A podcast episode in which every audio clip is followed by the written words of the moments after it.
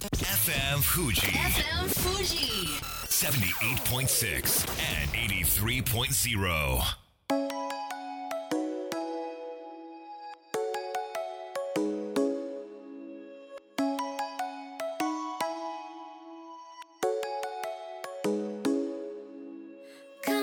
月曜夜のひとときいかがお過ごしでしょうか？この番組「みんなのラジオは」自分の故郷を盛り上げたい誰かの役に立ちたいぜひ知ってほしい聞いてほしいそんなたくさんの思いを発信していく番組です。本日で第193回の放送東京代々木のスタジオビビットより生放送でお届けしてまいります。ドラゴン桜が昨夜最終回を迎えて東大に行きたくて仕方なかった私の3ヶ月が終わってしまいました。学生や若い世代だけでなくおじさんの私にも響く言葉をくれた桜木先生。成功するのに必要なのは苦労じゃない。楽しい努力だと。いうことで目指す道が苦しいだけ辛いだけでは続かないということなんでしょうか。受験勉強が死ぬほど辛かった私に東大は遥か彼方でございました。特に二浪していた時は最悪でした。一浪で合格した友人が取り立ての免許で親に買ってもらった車を運転し代わり番号に自習室のある東中上の玉川会館に押し寄せて私にカレッジライフを見せつけて辛かったです。二浪しますと私予備校に行かなくなったんですけれども学生証を発行してもらえないんですよね。そうするとまああの何も証明できない運転免許証も持っていないこの世界で自分の身分を証明できなくなったそんな時期がございました。そんな中で迎えた受験そして合格発表。東大でもないのに受かったら胴上げするよという恥ずかしい企画が勝手に立ち上がってですね。まあ、その友人たちが当日一緒に来て私の受験票を勝手に奪ってボードに向かって走ってこちらを振り返って首を横に右左って振っててるんですよね。何これと。嘘でしょ。落ちたのかと。焦った私は受験票を奪い返してもう一度ボードにある受験番号と自分の受験番号を確認する間もなくいきなり胴上げされて受かったのか落ちたのかよくわからないまま宙に置いておりました。24年前のことでございます。こんばんは。DJ 西川俊也です。さあそして番組の進行はもうお一方。どうも。17万人から選ばれたベストカラーギニスト有野育です。よろしくお願い申し上げます。よろしくお願い申し上げます。それって受かったってことですよね。受かったんですよ。本当嫌な冗談だなと思ったんですけれども それ落ちてたらもう三浪というね、ことで、はい。本当にね受験って。でも「ドラゴン桜」その雰囲気だと見ていない。見ていないです。あーそっか見てたら、はい。めっちゃ東大に行きたくなるしえー、受かるんじゃないかなって。えすごい。なんか先生が優秀なんですよね。先生が優秀だしやっぱメンタルから鍛えてくれるっていうかまあああのなぜ東大に行くのかとか、うんどうしてバカじゃダメなのか、ほう。搾取され続けるぞと。世の中に出たら薄汚い社会になって馬車馬のように使われてもうそれで終わりみたいな国はそのほ政府はその方がいいんだぞと。ただただ働いて金を納めて税金を納めているその方がいいんだ。それでいいのか。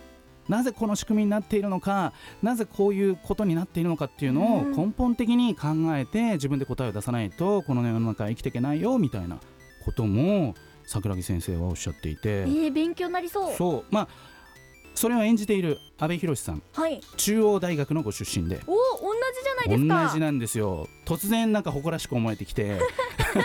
まあじドラマは東大ですけれども役者は中大ということでね勝手にシンパシーを感じておりますけれどもそれでは本日もみんなのラジオ元気よくスタートです。FM Fuji FM Fuji. 78.6 and 83.0. この番組は株式会社フレイマプレフィックスネットショップリオリオエクシード株式会社の提供でお送りします。さあ前半はこちらのコーナーです。ラジオシアターこのコーナーでは NPO 法人文化芸術教育支援センター副理事長エミさんがさまざまなジャンルで活躍するパフォーマーをゲストに招きお届けしていきますえみさんよろしくお願いしますよろしくお願いします。では自己紹介お願いしますはい、皆さんこんにちは。玉山恵美と申します。新人の脚本家さんや役者さんの活躍の場を広げる活動をしています。うんで今日は、はいちょっと見た目がこわもてなんだけどちょっとね、うん。でもとっても優しいうん。長尾壮大さんにお越しいただきました、長尾さんよろしくお願いします。よろしくお願いします。ね。はいどうぞどうぞどうぞ。ちなみに私は一発で大学行きました。ありがとうございます。おめでとう。ございます優秀優秀です優秀だね一発が一番もただちなみに。5年行きましたけど、そっちはね出る方が大変だったということで。それだけはい。東京大学ははい。現役合格の方が圧倒的に多いそうです。へえ一浪二浪するとどんどん受かりにくくなる。はあ。優秀な現役なあの高校生があの一発で受かってしまう大学ということだそうですけれども、さあ永井さん簡単に自己紹介をお願いしてもよろしいでしょうか？はい、えー、私長尾総大40歳、うん。A 型獅子座。はい。よろしくお願いします。はい。お。もう婚活かみたいなねシンプル。感じの まあでも大事な情報ですがじゃあこちらからも改めていくちゃん。はい。長尾さんのプロフィールの紹介をお願いします。はい。長尾壮大さん2004年芸人として活動を開始コンビ結成と解散を2回経験。芸人と並行して2008年からお芝居の舞台を始めるエンタの神様爆笑オンエアバトルなどテレビ映画舞台に出演中ですということで芸人としてスタートしてるんですね。そうですね。もともと芸人としてスタートしたんですけども、うんえー、2回解散をして、うん、もう諦めました。あのこの FM 富士スタジオビビットにも何度か、来昔あのそうです。事務所のホリプロコムという事務所にいたんですけども、はい。えー先輩に斜め45度っていうトリオの芸人がいるんですけども、斜めさんがここでレギュラーをやってまして、へー。その時に何度か遊びに来させていただきました。うんうんうん。あの解散と結成を繰り返して、はい。こうやってやっぱあのお笑い笑わせる仕事だけど裏ではこういったしことはシリアスに話し合われるんですか？そうですね、まあ、よくお笑いの相方は夫婦のようなものだと、うんうんうん恋人のようなものだと、はいはいはい。ですので皆さん経験ある別れ話を想像していただけたらあとても重苦しい嫌な空気しか流れません。ーこれ振ったんですか？振られたんですか？僕は毎回振られてます。ですのでねか。大体皆さんも経験ありますからね、大体別れたいって言った方はもう聞かないですから、うん。振られる方はもうそうですよね。別れもう別れたくてしょうがないですから。うん。聞き入れるしかないんです。こう何が悪かったんだ改善できるところはとかもう無駄です。無駄です。す別れたいと言われたらもう別れましょう。はい。わかりました、はい、はい勉強になりました、えーそんな長尾さんは現在お芝居もされているということで、はい。これ始めたきっかけってあるんですか、えーコンツというコンビで芸人してた時に、はい。えー仲良くお世話になってる作家さんがいましてで、うんうん。コンツを解散するとなった時にその作家さんがこれからはお芝居をこうやっといた方がいいぞということでそこからお芝居をやるようになりました、実際やってみてどうでしたか？まあ初めは芸人をやってましたので、はい。まあ、正直そのどっかでお芝居なんかみたいなのはうんうん。ありましたけど、まあうん。やっていくうちにだんだんなんかこう面白いなっていうのは芽生えてきましたけどでも初めは正直そんな本気じゃないっていうこともないですけどそこまでのなんかうん力は入ってなかったですね。そうなんですね。あの、まあ、芸人さんですとそのお客様からの笑い声で、はい。よしみたいな、そうですね。今日乗ってるぜみたいな感じになっていくと思うんですけれども、はこの役者となるとこうこの日うまくいってるいってないっていうのはこうどうやって手応えってつかむもんなんですか？それが僕もわからないんですよ。そうなんです僕ねもそれを役者さんに聞くんでだだからよく最後の拍手で、あー。まあなんかこうあ今日満足してたのかなとうかはやっぱコメディじゃないお芝居だと正直僕もあわからないです。ー終わってみないとわからない。終わってみないとなんかわからないですね。ですね。さあ、えみさんええ長尾さんの魅力どんなところでしょう？もちろんあの役者さんとしても素晴らしいんですけど、うん私はもう長尾さんのもうシナリオが大好きで、へもう YouTube にもたくさんアップされてるんですけど、うん。特にねシリアスとはい。コメディが融合された作品が本当に素晴らしくて、うん。いつももう脱帽してますね。ありがとうございます。そうですね。やっぱコメディの要素っていうのは入れていきたい。そうですね。ずっとお笑いやってきたので、うん。コメディはやっていきたいですね、うん。ちょっと逆に真面目なのがあんまりちょっとわわからないですね。えでもシリアスにもちょっとシ評判がリアス、うん、どうなんでしょうね。その辺あんまり意識したことはないんですけど、まあ、ここはね実際に見てのお楽しみということなんですけれども、長尾さんのそんな、えー脚本やその演技を YouTube で見れるんですよね。YouTube であの着火塾という名前で、うん、まあ、な着火塾けんっていう名前検索していただければ、えーはい。僕らのその着火塾のその今までの映像が配信されてますので、ぜひそちらを見ていただきたいとはい思い。ます。見ました。お本当ですか、はい。ありがとうございます。ちゃなんか着火塾って名前だったのでなんか爆破してんのかなって。どんなどんな映像流すんです迷か惑系みたいな。思ったんですけど、はい。なんかあのお芝居されてて普通にストーリーでめっちゃ面白かったです、そうです。おー私が見たのはなんか追いかけっこ何人もしてるやつで めっちゃ面白かっへたねショートムービーだから、はいもう本当に見やすい。見やすいで追いすよね。かけっこしてくれ今見てくれたって言ったんですけど、えーまあ一応僕が書いたんですよ、うんうんうん。すごい。あの演者誰もこれの何が面白いんだっつってやってました。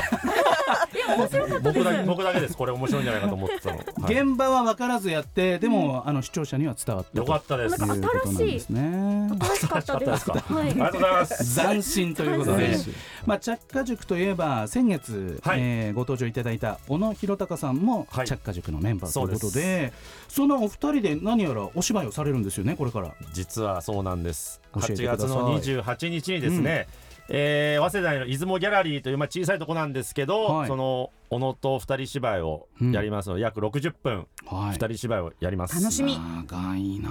あ60分2人改めてどんな内容なんでしょうか？えーこれはお話的には、はい。えー彼女の家に、まあ、彼氏が彼女の家に行ったらもう一人彼氏がいたっていう、あー面白そそっから始まる。二人芝居です。修羅場ですね。修羅場。修羅場。からなる男の二人芝居です。はい。う2人しかいないんだけどこういろんな人がねあの連想されるっていう感じなんでしょうかね。ジャスト2か月前ですけれども、こう準備っていうのはどんな感じなんですか今？今やっと稽古始まったばかりですね。うんはい。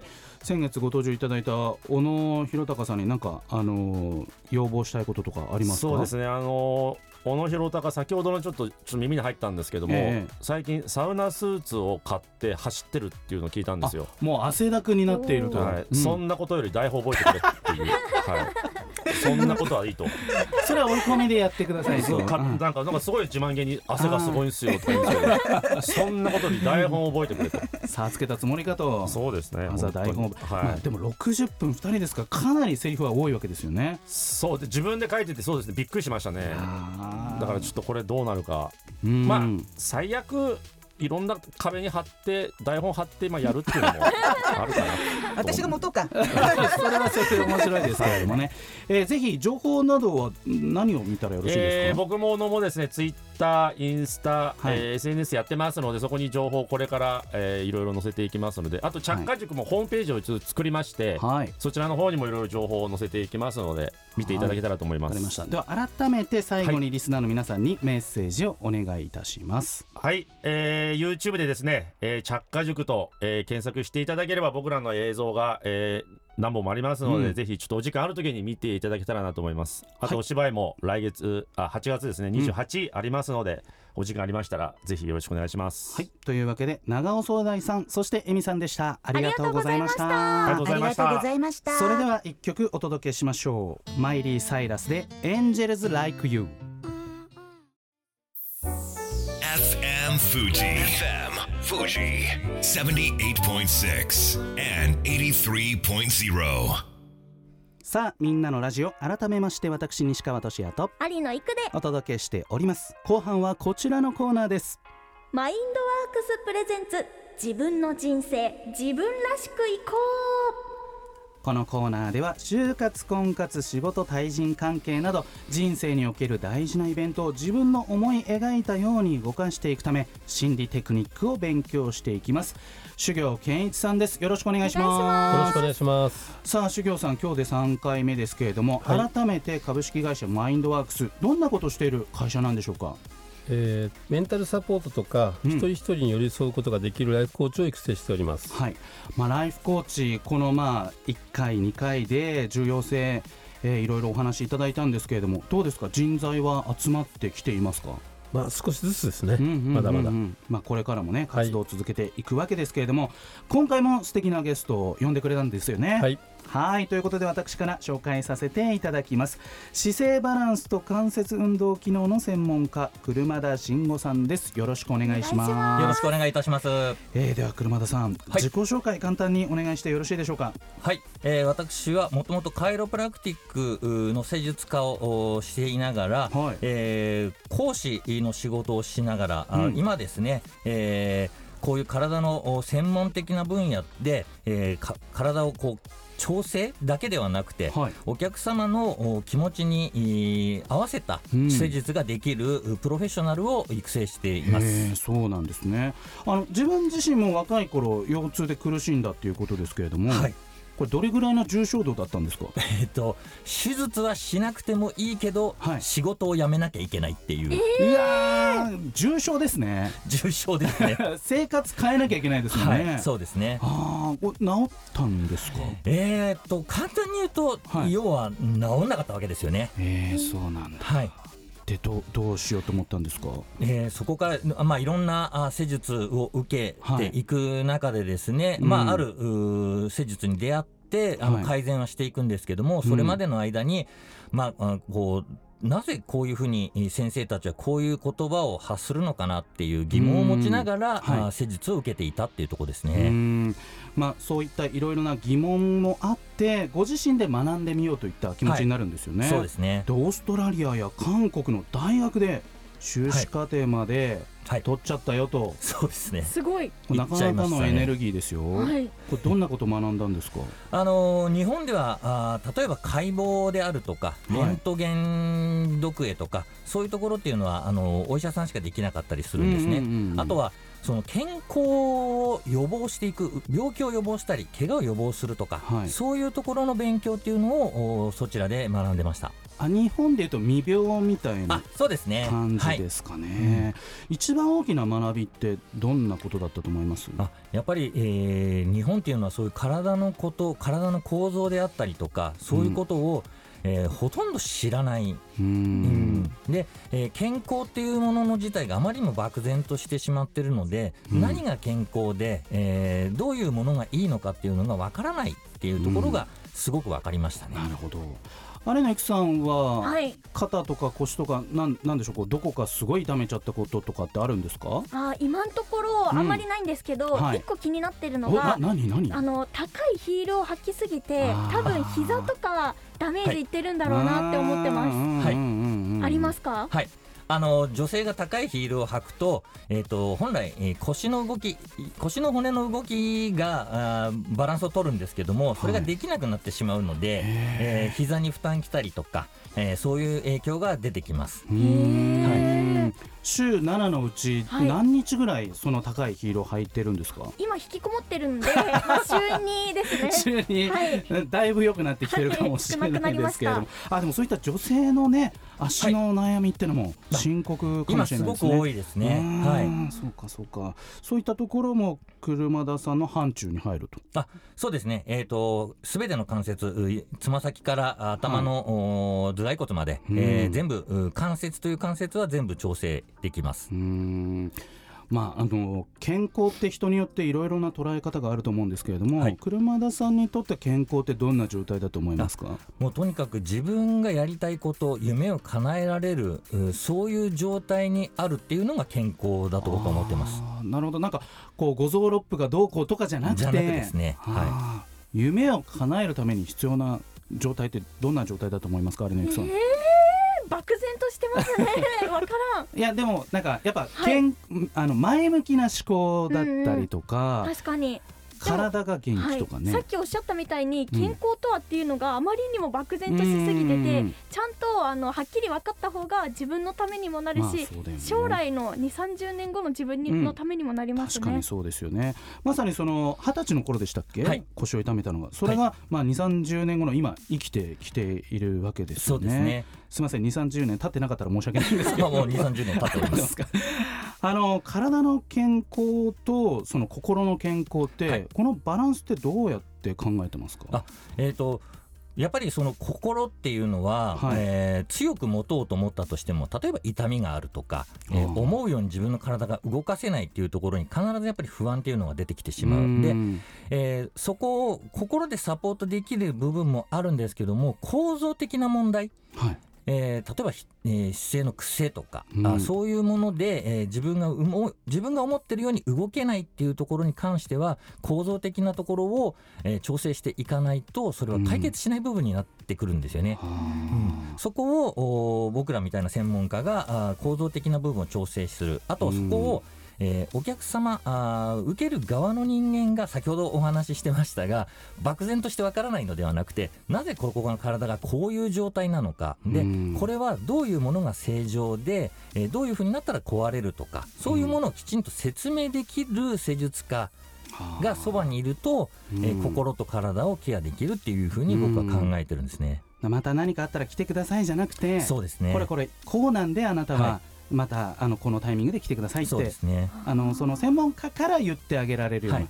ことが大事ということなんですね。わかりました。では最後にリスナーの皆さんにメッセージをお願いします。はい、えー、と心と体というのは一体です。で、えーどちらにえーどちらがいいというわけではないですけども、えーまず体のバランスとかそういうものはぜひ知識を持っていただければといつも僕は思ってますのでそういう活動をこれから続けていきたいと思います。はい車田慎吾さんでした。ありがとうございました。した。そして修行さんからお知らせがあるということではい。お願いします、先月に引き続きましてですね、はい。マインドフルネスコーチ米国国際認定の、うん。えー4月から研修が始まります。はい。なのでもしご興味がある人がいればあの私のインスタをですね見ていただければ、そちらの方に情報を載っけてますのでよろしくお願いします。インスタは修行健一さんで修行健一ではい。はい。修行はあのお坊さんの修行の漢字で、健一は憲法の憲に、えー漢字の一でございます。ぜひ検索をよろしくお願いいたします、えーというわけでそれでは素敵な1週間を。また来週この番組は有限会社東音楽器足立センター柴田ホーム会計事務所バランスとグロースコンサルティング株式会社株式会社マインドワークス以上の提供でお送りしました。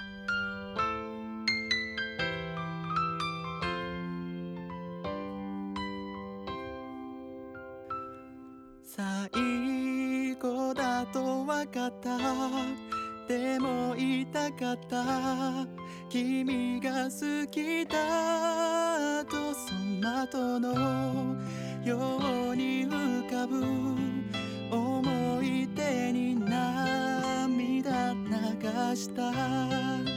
健やかなる時も心やめる時も励ましてくれたしいつだって味方でいてくれた。勘違いした僕はな状況に甘えいつまでもこんな時